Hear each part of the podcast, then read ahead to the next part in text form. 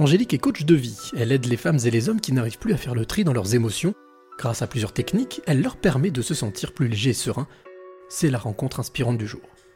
Je m'appelle Angélique, je suis psycho-énergéticienne. Je suis facilitatrice en libération émotionnelle et coach en accompagnement au changement. Alors Angélique, ça fait combien de temps exactement que tu es coach? Euh, Moi, je suis coach depuis toujours. C'est-à-dire que euh, dans, ma, dans mon enfance, en fait, j'ai fait sport-études, donc euh, sport-études handball, et c'est vrai que déjà à l'époque, euh, j'avais j'avais ce, ce côté d'accompagnante. J'étais, je, voilà, j'encourageais, je soutenais, je motivais les, mes, mes, collègues de sport, voilà, donc les joueurs. donc ça, c'est quelque chose qui, qui a toujours été présent en moi. Quand tu dis euh, que tu pratiquais le sport, tu l'as pratiqué euh, de manière amateur ou de manière euh, professionnelle? Alors, j'ai été, joueuse professionnelle pendant quelques années. Donc, j'ai fait, comme je te disais, j'ai fait sport-études, voilà, le, petit schéma classique, sport-études. Et à la sortie de sport-études, en fait, j'ai été recrutée pour, pour jouer déjà en équipe de National 2 à Rouen à l'époque. Et puis voilà, j'ai fait quelques années à Rouen. On est monté, on a fini par monter en National 1 et après, après j'ai été repéré par le club de, de, National 1B de Octeville, donc à la région du Havre. Puis j'ai été ensuite j'ai fini ma carrière au Havre, voilà en, en première division avec avec le club. Donc j'ai grimpé comme ça petit à petit de, on va dire de, niveau. Mais c'était mon métier, ouais, c'était mon métier. Qu'est-ce que tu as laissé cette, cette expérience de, de, sportif de haut niveau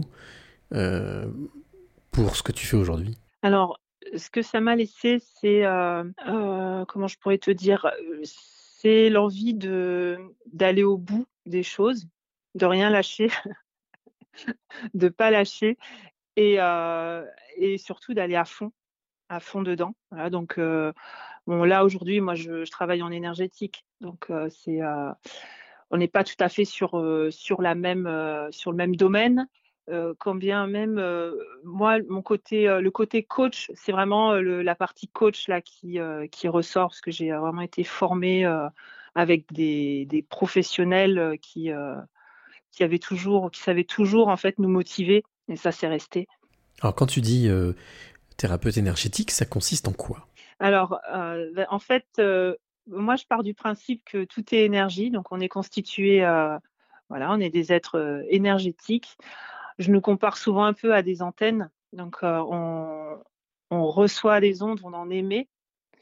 Et dans ce qu'on peut réceptionner, parfois, on, on va dire qu'on capte des énergies plus ou moins plus ou moins denses.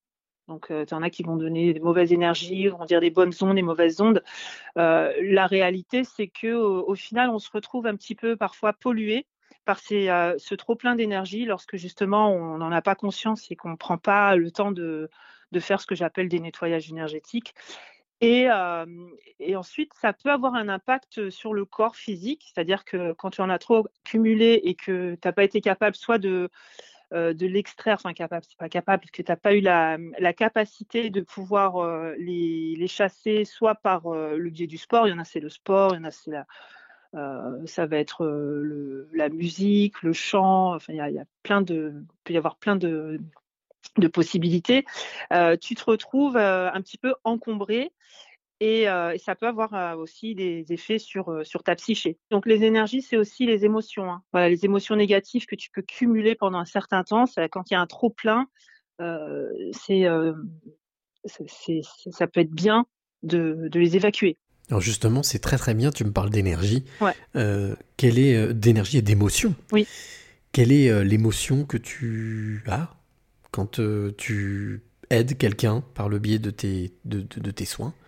Quelle est la première émotion qui te traverse? La joie. En fait, la joie de pouvoir vivre, partager un moment euh, important et en fait euh, d'avoir une, véritable utilité. C'est-à-dire que moi, c'est vraiment, euh, je, je fais ça de, de, mes journées. Enfin, je fais pas que ça. Je fais des coachings, mais Là où vraiment je suis complètement à 1000% moi-même, c'est quand je me mets à la disposition de la personne. Donc quand je pratique l'écoute systémique et que je, me mets en semi-trance et que juste en fait je, fusionne avec la personne pour pour l'aider à évacuer ce qui va pas quel que soit le type, le type d'énergie. Voilà, c'est des énergies qui sont bloquées au niveau de la centrale émotionnelle, donc au niveau du plexus solaire, eh ben on fait des on fait des extractions. Donc euh, voilà, j'ai des moyens pour ça, des techniques. Euh, on est plein euh, qui vont permettre à la personne pendant sa séance de tout lâcher quoi. Alors Angélique, oui. Pour terminer cette séance tous les deux, quelle est la clé que tu aimerais donner ou transmettre à celle ou celui qui t'écoute maintenant? Alors, euh, moi, il y a quelque chose qui me tient vraiment à cœur parce que euh, je, m'aperçois que hum, c'est une clé que je transmets systématiquement, quasiment, en tout cas, elle revient souvent aux personnes qui viennent me voir. C'est euh, cette histoire de miroir, donc que l'autre est mon miroir en fait, il y a quelque chose autour de euh, jugement. Donc souvent, on, juge beaucoup les autres.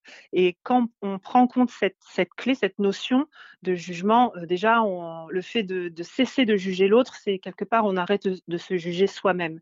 Et aussi, euh, pourquoi elle est importante? Parce que si demain, on veut voir des changements opérés à l'extérieur, ça va passer d'abord par soi-même.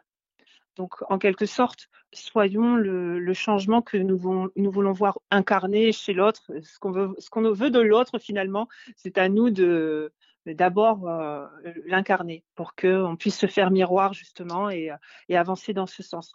Je crois que si on arrive à avoir cette, vision, ça va euh, permettre vraiment de, de soulager euh, bien des maux.